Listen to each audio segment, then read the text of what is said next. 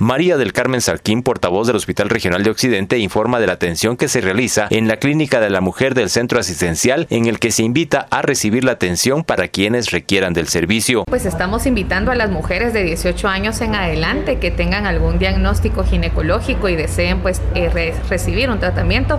Las estamos esperando en la Clínica de la Mujer. Esta está ubicada en el segundo nivel de la consulta externa del Hospital Regional de Occidente.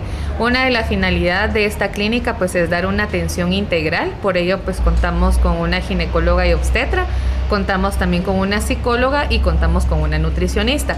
Las tres pues forman un equipo bastante dinámico en el cual están buscando brindar la mejor atención a las mujeres que lo requieran y por supuesto si alguna está interesada puede hacer su cita ya que pues la atención es con previa cita al 7931 3636 extensión 101.